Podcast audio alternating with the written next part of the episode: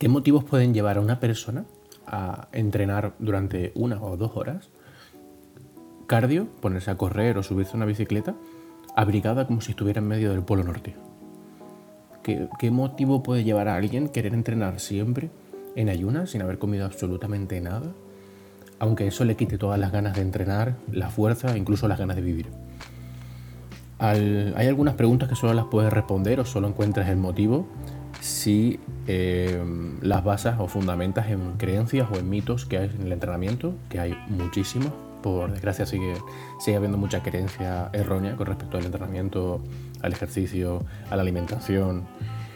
Y, y, lo malo de esto no es que te puedan comprometer la salud, que también se pueden dar los casos, sino que normalmente lo único que hacen es entorpecer tu proceso el que estés llevando a cabo, da igual una pérdida de peso, una ganancia de masa muscular, normalmente un acondicionamiento físico general, la mayor parte de la gente que va al gimnasio, al menos de lo que yo veo en mi trabajo, es para simplemente encontrarse más saludable y con más energía.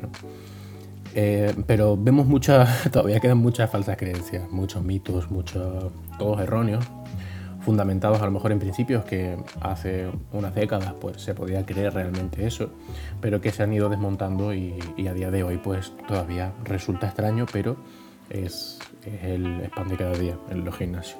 Entonces hoy para, para, el episodio de esta semana me apetecía hablar sobre algunos de los mitos que más suelo ver cuando estoy trabajando de creencias porque al final me veo en la obligación de desmontar y de fundamentar porque no, no son así o porque ya esas cosas no se creen y hay otros fundamentos nuevos que contrarrestan lo que, pues, lo que me puede estar contando la persona en ese momento.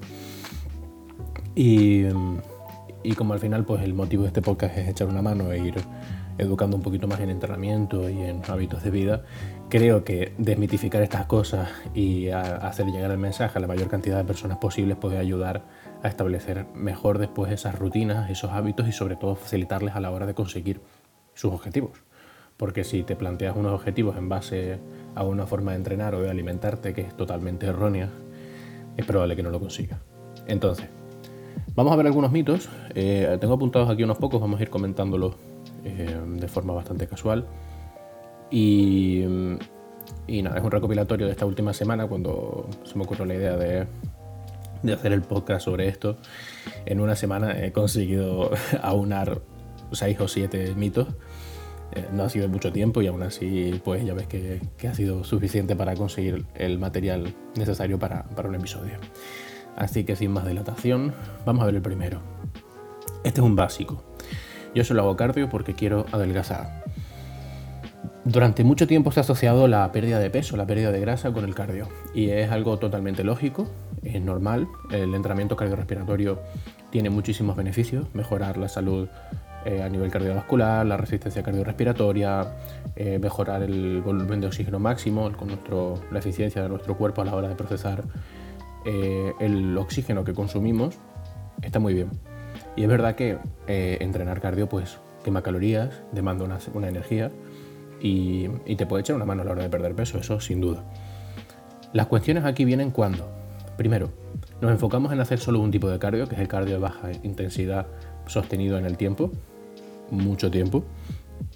Veo en el gimnasio eh, todos los días a gente que se echa una hora o dos horas corriendo en la elíptica o en bicicleta, en cualquier máquina de cardio, eh, y cuyo propósito es perder peso, perder grasa. Yo recuerdo una frase que leí hace un tiempo en, redes sociales, no, recuerdo a quién se la leí ni cómo era exactamente la frase, pero parafraseando un poco, eh, la frase era muy buena. Decía que si perder, si lo que quieres es perder grasa haciendo cardio, es como si quisieras cortar el césped a tijera. Es un poco extremo, pero yo creo que se entiende la idea. El cardio está muy bien, como te digo, tiene muchas ventajas, pero si lo que quieres es perder grasa, bajar tu porcentaje graso y sobre todo manteniendo unos niveles de masa muscular, que ya lo hemos dicho varias veces, el músculo es salud, lo ideal es que combines, más allá de la alimentación que estés llevando a cabo, que eso sería otro tema aparte, primero que metas entrenamientos de fuerza.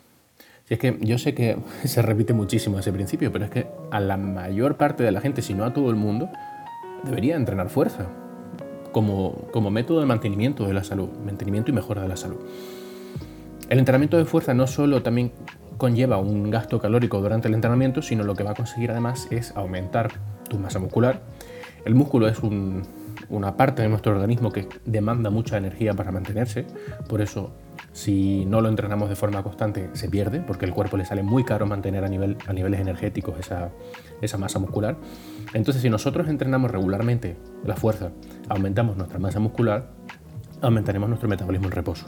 Metabolismo en reposo es básicamente la energía que necesita tu cuerpo para mantener sus funciones vitales, como si tú estuvieras 24 horas tirado sobre una cama, por la energía que consumes durante ese tiempo sin hacer nada, respirando y con tus órganos funcionando como de una forma normal.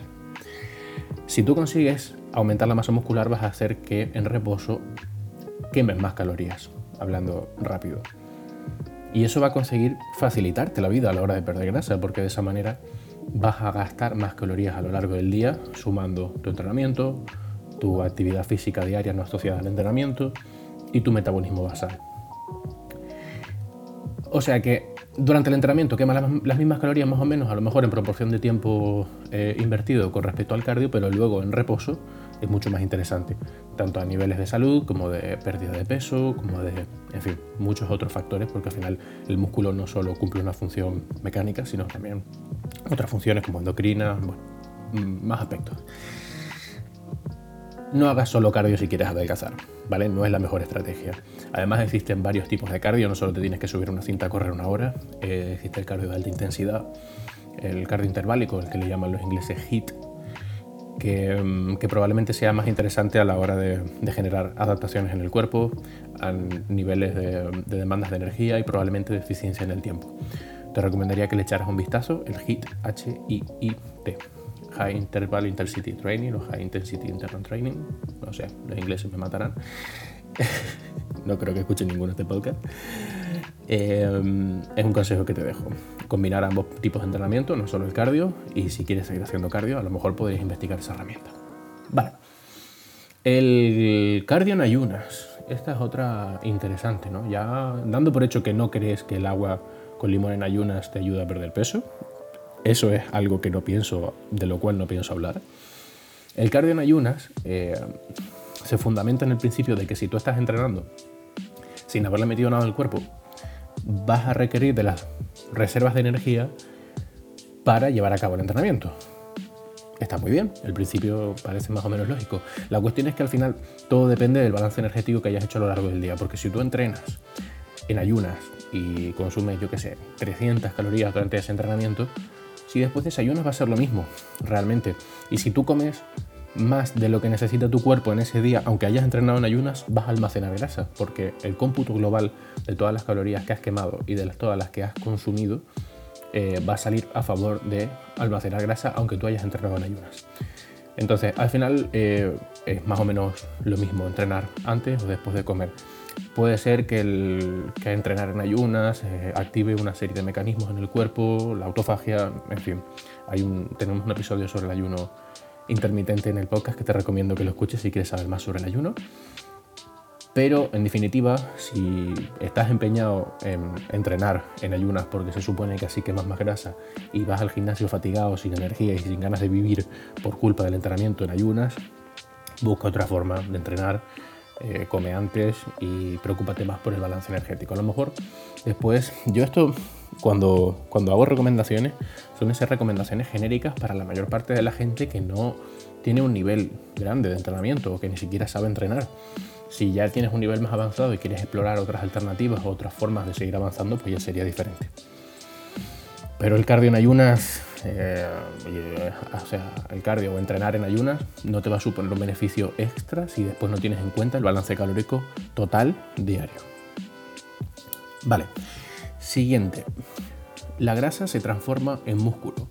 Esta, es maravillosa, porque en realidad si, tuvieras en cuenta realmente de qué está compuesta la grasa y de qué está compuesto el músculo, te darías cuenta de que es imposible que se transforme la grasa en músculo. La grasa es básicamente reservas de energía y el músculo pues es un tejido totalmente diferente que no, no puede venir una cosa de la otra. El músculo se crea a través de, bueno, se crea, crece a través del entrenamiento de fuerza, cuando nosotros aplicándole un estímulo externo conseguimos que esas fibras musculares, o sea, las fibras que componen el músculo, se rompan y luego en el descanso eh, con una serie de, condiciones, ¿no? en un superávit calórico, aumentando eh, o dándoles una proteína suficiente, que al final la proteína es, hablando rápido, como el ladrillo del músculo, mm, conseguimos que después de haber roto esas fibras musculares, se creen fibras nuevas como adaptación para el entrenamiento, porque el cuerpo se da cuenta de que está preparándose o necesita prepararse para unas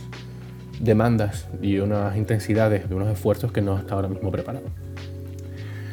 Y la grasa, pues al final es simplemente reservas de energía que el cuerpo acumula y ni siquiera se acumulan dentro del músculo. Bueno, la mayor parte es eh, subcutánea y luego la hay eh, visceral. Eso pues, de hecho creo, si no recuerdo mal, también tenemos un, episodio, tenemos, tengo un episodio sobre, sobre las grasas en el podcast. Y si no, tengo que hablar de ello.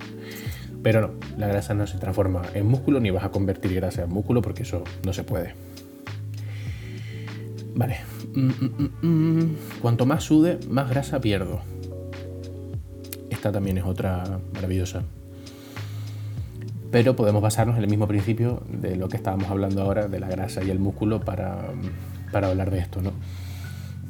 La el sudor, la, sudoración, ocurre en nuestro organismo como una forma de refrigeración de nuestro cuerpo. ¿vale? El sudor es un líquido que lo secretan las glándulas sudoríparas y nos sirve para enfriar el cuerpo cuando éste aumenta su temperatura considerablemente, no necesariamente por entrenamiento, que también, también puede ser por altas temperaturas, obviamente cuando hace calor suda, y no por eso estás quemando grasa.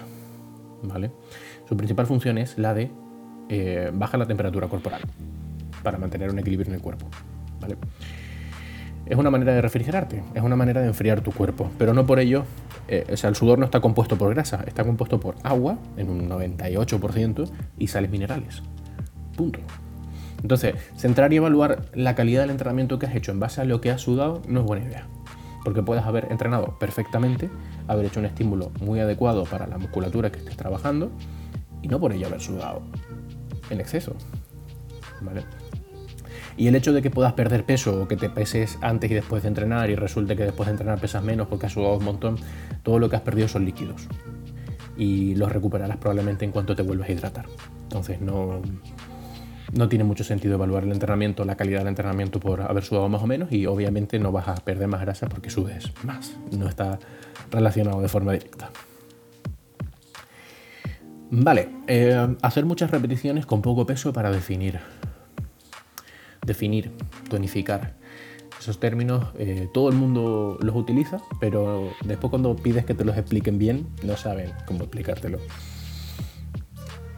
Eh, a lo que llamamos normalmente como definir o tonificar básicamente es reducir el porcentaje graso reducir nuestro porcentaje de grasa. Ya hemos hablado del déficit calórico, ya hemos hablado de cómo perder peso, de cómo perder grasa corporal. Lo que necesitamos es tener un déficit calórico.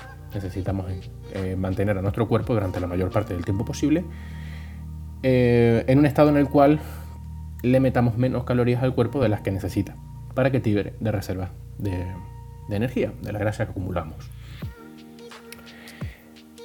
No sé, ahora mismo no recuerdo muy bien de dónde sale la creencia de que haciendo más repeticiones con menos peso defines el músculo.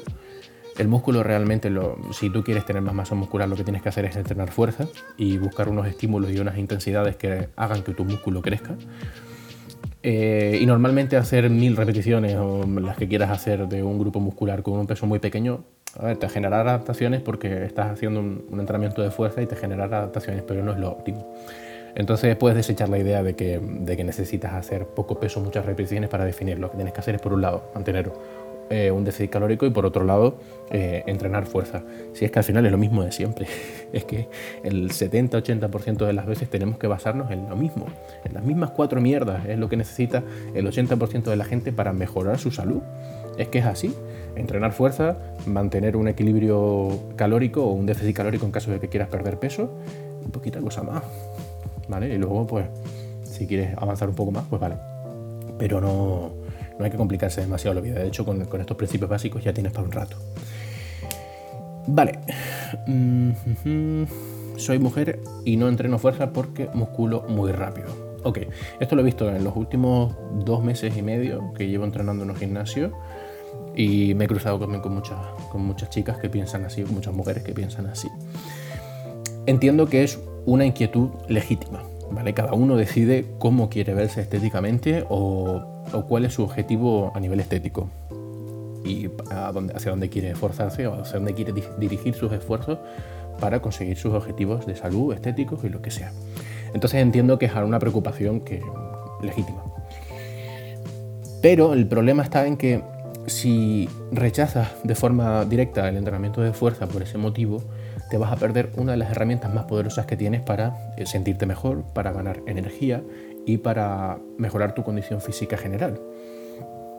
Em, es, un miedo, es un miedo habitual. Esto lo veo, lo veo de forma no diaria, pero en cuanto hablas con, a lo mejor con chicas o con mujeres de la edad que sea, eh, es, algo, es algo ocurrente. Ya en edades un poco más avanzadas es cierto que la pérdida de masa muscular afecta la calidad de vida de las personas y se crea una conciencia de la necesidad de trabajar esa masa muscular, pero, pero es algo generalizado. Entonces, a estos casos yo lo, ¿qué es lo que diría? Calma. Eh, es justificado tu duda, es justificado tu miedo, pero el entrenamiento de fuerza no te va a generar las mismas adaptaciones en tu organismo eh, con respecto a un hombre, más allá de por aspectos morfológicos o mecánicos. Eh, hay factores limitantes como son el hormonal que van a impedir que tú muscules de la misma forma que muscularía un hombre a igualdad de eh, volumen de entrenamiento. ¿okay? No en producción de fuerza, de hecho en, mismas cantidades de masa muscular se ha demostrado que entre hombres y mujeres hay una capacidad de producción de fuerza similar, pero eh, a nivel de ganancia de masa muscular hay pues, una serie de factores, por ejemplo, hormonales como la concentración de, testosterona en el organismo, que en, mujeres es infinitamente menor que en hombres, que eh, están, intervienen en esa ganancia de masa muscular, facilitan mucho esa ganancia muscular y en la mujer no se da ese caso. Eh, eso no quiere decir que no puedas ganar masa muscular, obviamente, pero estarás más limitada. Entonces yo te invitaría a que probaras a empezar a entrenar fuerza. Eh, no me hagas mil repeticiones para definir, por favor. Y, verás como, en realidad es un miedo que, no, que, aunque está justificado, no se va a dar el caso, no con tanta facilidad. Por Dios, si yo llevo entrenando no sé ni cuántos años y estoy siempre igual. cuesta muscular, cuesta más de lo que parece. Así que con esto creo que vamos a terminar porque ya creo que más o menos he tocado todo. Ah, no, me queda la joya, la corona. Esta es maravillosa. Hago abdominales porque quiero quemar grasa abdominal. Esta es mágica. O sea, esta ya para terminar me parece el culmen. Hago abdominales porque quiero quemar grasa abdominal. No se puede quemar grasa de forma localizada. Punto. La distribución de las grasas en el organismo las decide el propio cuerpo y está condicionado de una forma genética. Nosotros no tenemos la capacidad de decidir si nuestro cuerpo va a quemar grasas de un lado o de otro. El pensar que por entrenar fuerza en los brazos vas a perder grasa de los brazos es algo erróneo. El cuerpo decide dónde distribuye las grasas, como te digo, es algo genético y luego hay una predisposición en función tanto a tu, genética como a tu sexo. Eh, los hombres tienden a acumular más grasa, sobre todo en la zona del vientre, y las mujeres en la zona de las caderas y las piernas. Cada persona es un mundo, ¿vale? Pero estaba hablando de generalidad, en general, en términos generales. De la misma forma que el cuerpo decide dónde acumula más grasa, también va a decidir de dónde la extrae primero cuando se encuentre en una situación en la que tiene que tirar de esa grasa. Entonces, en un primer momento se irán yendo las grasas acumuladas en, zonas probablemente más alejadas de las que hemos comentado que se suele acumular más grasa. Por ejemplo, los hombres pues a lo mejor no tendrán tanta grasa en las piernas o irás perdiendo más grasa de las extremidades. Y probablemente sea más complicado perder esa grasa eh, en el vientre, que es normalmente donde más se tiende a acumular en el género, en el sexo masculino. Y, luego en mujeres, pues sobre todo en las caderas, en las piernas, aunque ya te digo, cada persona es un mundo, probablemente sea el sitio donde más vamos a tardar en perder esa grasa. Es una estupidez pensar que por trabajar una parte del cuerpo concreto vas a eliminar la grasa que está encima de esa, de esa musculatura. Entonces, deja de hacer eh, los crunches abdominales para perder grasa abdominal. Hay muchísimos ejercicios más interesantes que van a hacer que aumente tu gasto calórico, a lo mejor entrenando una masa, o sea, entrenando grupos musculares que requieran de más energía y manteniendo un déficit calórico eh, moderado en el tiempo.